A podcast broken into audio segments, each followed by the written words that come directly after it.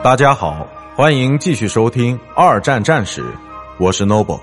今天我和大家分享的是盟军的宏伟战略之跨越海峡的进攻。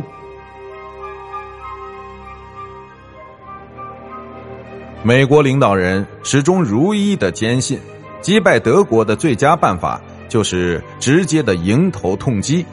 因此必须在英国境内建立部队。并发起跨越海峡的进攻，并径直冲向柏林腹地。有过痛苦经验的英国对德国陆军的战斗实力实在是了解的太清楚了，因此，如果跨越海峡作战的计划尚未成熟，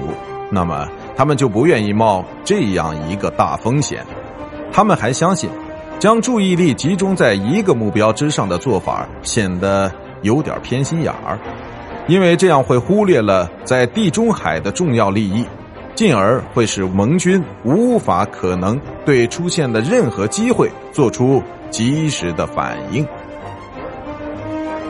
总体而言，英国人在一九四二到一九四三年间的观点采纳中显得更加成功一些，他们的战争贡献要比美国更多一些。不过到后来。美国的影响力不断增长扩张，而英国的影响力则处于下滑缩减之中。在现实中，这意味着，在一九四二到一九四三年间，对北非战场的清除和对西西里岛以及紧随其后对意大利南部的入侵，最初并没有得到美国参谋长们的欢迎，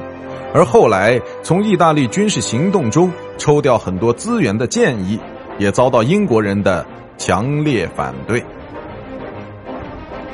与斯大林的高峰会晤，除了对军事计划达成一致意见之外，还更加关注战后欧洲的秩序应该如何构建的问题。最终，一个真理开始大白于天下：